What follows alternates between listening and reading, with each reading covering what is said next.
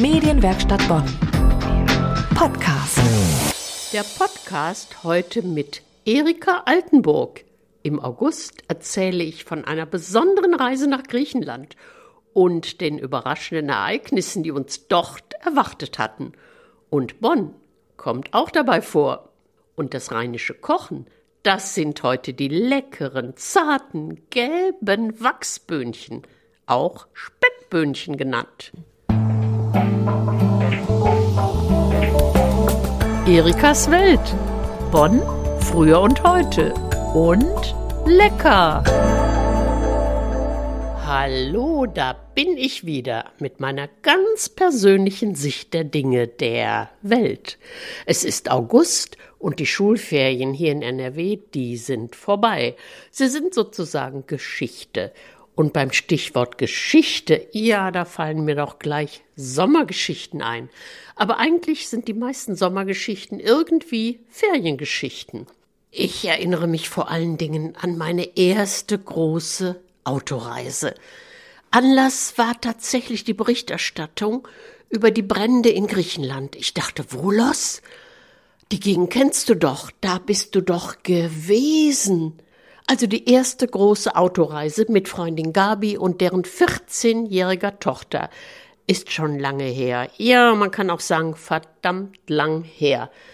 Aber, naja, seither gibt's keine großen Autoreisen mehr. Ich reise jetzt anders, ganz klar. Also, mit der Freundin Gabi und der Tochter wollten wir nach Sagora, das ist ein kleiner Ort in der Nähe von Volos, wobei ich damals nicht wusste, dass Volos die nächstgrößere Stadt ist, aber 42 Kilometer entfernt von Sagora. Naja, wir haben es geschafft, mit Fähre in Italien übergesetzt, also von Italien nach Griechenland.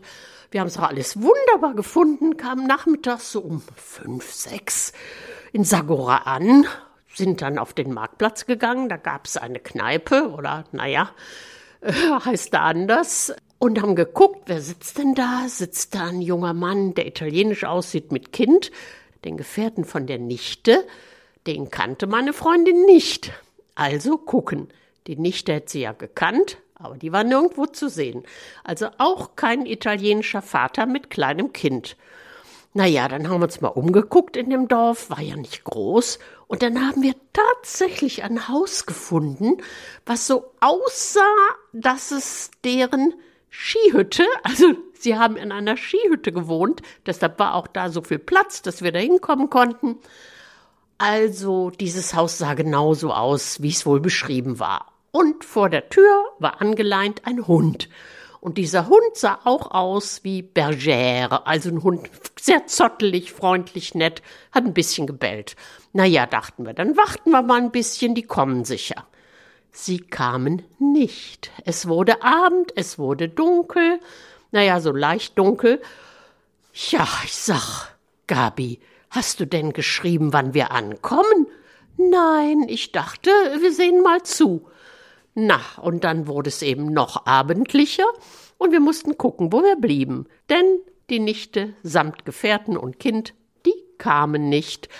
Also in dem einzigen Lokal eingekehrt, gefragt.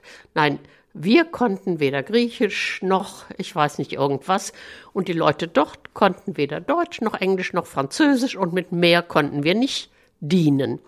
Also mit Gesten hier, beide Hände zusammen, Kopf geneigt.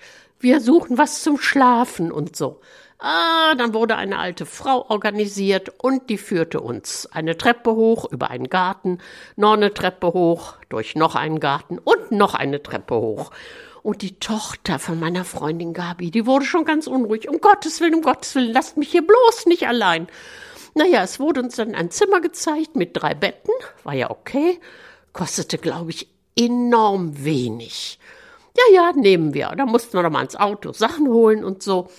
Naja, und da haben wir dann übernachtet und morgens um vier musste ich so schrecklich lachen, denn meine Freundin Gabi liebt es ruhig, möglichst ruhig. Und wir waren jetzt auf dem Lande, irgendwo in einem Garten, wo also keine Straße, nichts war. Und ich musste lachen, weil so viel Lärm war. Der Esel schrie IA, der Hahn krähte, die Hühner gackerten. Äh, was war noch da? Die Katze miaute, der Hund bellte. Also es war eine Kakophonie von landwirtschaftlichen oder dörflichen Tiergeräuschen. Naja, wir sind dann morgens aufgestanden, die alte Frau kam mit drei Eiern in der Hand und ich dachte, oh, die will jetzt wissen, wollen wir die Eier gekocht oder gebraten? Ich hatte noch keine Ahnung, dass in Griechenland, also üblicherweise bei so einer Übernachtung, an gar kein Frühstück gedacht ist. Hab dann immer treu genickt, daraufhin hat die Frau uns die Eier eingepackt ja, und mitgegeben. Ja, wir haben bezahlt, war alles prima, sind zu diesem Haus, zu der Skihütte.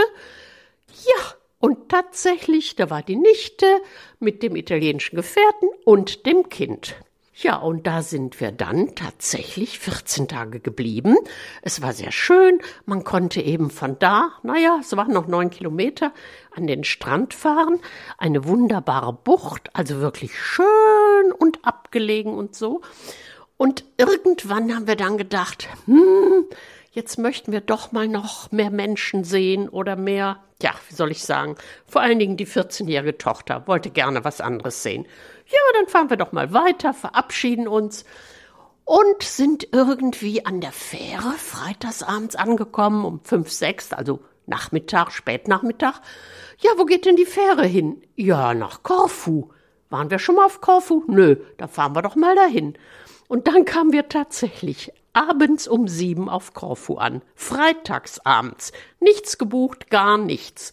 Vollkommen blauäugig.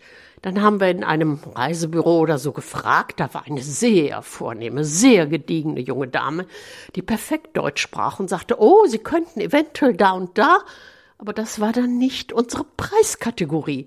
Woraufhin wir das Auto knochentrocken da stehen gelassen haben, haben uns angeguckt nach dem Motto, wenn alles nicht klappt, schläft das Kind im Auto und wir sitzen daneben und trinken uns einen über Nacht. Naja, wir sind dann durch den Ort gegangen, den Hauptort von Korfu, und da sehen wir doch auf der ersten Etage irgendwo Zimmer zu vermieten, auf Deutsch. Wir rauf, Treppe rauf, ein netter junger Mann, und der sprach uns auf Deutsch an. Ja, was hätten Sie denn gern? Ja, wir suchen Zimmer zu dritt, aber nicht so teuer und so und so. Und da er so perfekt Deutsch sprach, sagte meine Freundin, ja, sagen Sie mal, woher können Sie denn so gut Deutsch? Ja, sagte er, ich habe meine Dolmetscherprüfung in Bonn bei der IHK gemacht. Also bei der IHK Industrie- und Handelskammer in Bonn am Bonner Talweg. Und damals wohnte ich just dort um die Ecke. So klein kann die Welt sein. Er hat uns dann auch was sehr Schönes, Preiswertes vermittelt und es war ein prima Urlaub. Und ich glaube, ein Jahr später oder ein halbes Jahr später ist die älteste Tochter meiner Freundin Gabi auch nach Korfu gereist und hat eben geguckt, wo ist diese Zimmervermietung. Und als sie zur Tür reinkam, hat wohl der junge Mann schon gesagt, ach, Sie sind sicher die Tochter von dieser Dame aus Bonn. Und so war es. Also Sagora und Korfu, ein schöner Griechenlandurlaub. Und ich hoffe, dass sich Griechenland erholt und dass die Waldbrände bei Volos auch nicht so viel zerstört haben. Erikas Welt und lecker. Also bei Bonn lecker bei den Ideen fürs Kochen und Essen. Da muss ich jetzt mal anknüpfen an dem Griechenlandurlaub mit Gabi und der Tochter. Die Nichte von Gabi und der italienische Gefährte, die wollten natürlich von uns kein Geld. Wir haben aber gedacht, na, die sind auch nicht, wie soll ich sagen, auf Rosen gebettet, leben bescheiden und so. Was können wir tun? Und dann sind wir drauf gekommen, na, wir gehen und kaufen ein. Der italienische Gefährte konnte auch hervorragend kochen. Also haben wir gesagt, wo ist der Metzger oder so, sind dahin. Das war aber kein Metzgerladen, wie wir ihn kennen, sondern ein sauberer großer Raum und da ein großes silbernes, alufarbenes, ja Gestell ist falsch gesagt, also eine Art Raum mit Türe davor. Und wir wollten ein Huhn. Und mir fiel nicht ein, wie Huhn auf Englisch heißt. Ich weiß, Chicken, Chicken, Chicken, aber mir fiel es einfach nicht ein. Und meine Begleiterinnen haben irgendwie auch nichts gesagt. Daraufhin habe ich meine Arme hochgetan und dann so mit den Armen, wissen Sie, und gesagt, ja, und diese Geschichte, die hängt mir leider auch nach 30 Jahren oder wie viel noch an, wenn ich die beiden treffe oder meine Freundin Gabi, vor allen Dingen, wenn die Tochter dabei ist, die jüngere. Dann sagen die beiden nur, na, wie war das mit dem Huhn in Sagora? Ja, so geht es einem nach. Und ich kann sagen, wenn Sie jetzt was aus Huhn machen wollen, empfehle ich eine Hühnerbrust, langsam geschmort, drunter zwei, drei Zweige Estragon mit Butter natürlich und dann irgendwann Sahne angießen und ganz viel kleingehackten frischen Estragon. Das wäre jetzt das Hühnerrezept.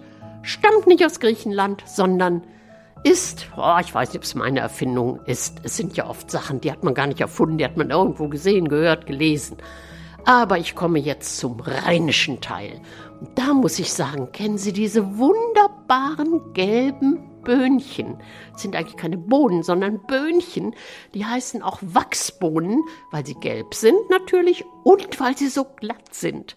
Und sie sind zarter als die grünen Bohnen. Und diese gelben Böhnchen, die Wachsböhnchen, die heißen im Rheinland auch Speckböhnchen, weil sie besonders gut schmecken mit Sahne und ausgebratenem magerem Speck. Also gekocht und dann, ja, bisschen Sahne und Speck. Aber sie schmecken auch ohne Speck. Und sie schmecken eben besonders gut, wenn man Sahne dazu gibt. Also zum Beispiel Sahne und ein bisschen Balsamico-Essig als Salat. Ja, in diesem Sinne, probieren Sie noch schnell, solange es sie gibt, die Wachsböhnchen oder rheinisch gesagt Speckböhnchen. Mit und ohne Speck. Guten Appetit. Das war der Podcast heute mit Erika Altenburg. Nun haben Sie Koch- und Reiselust bekommen? Es muss ja nicht so weit weg sein. Der Sommer ist ja noch nicht zu Ende. Und es gibt auch schöne Reiseziele in der Nähe. Dazu mehr im September. Und verpassen Sie auf keinen Fall die leckeren, gelben, zarten Wachsböhnchen. Medienwerkstatt Bonn. Mehr Beiträge auf medienwerkstattbonn.de.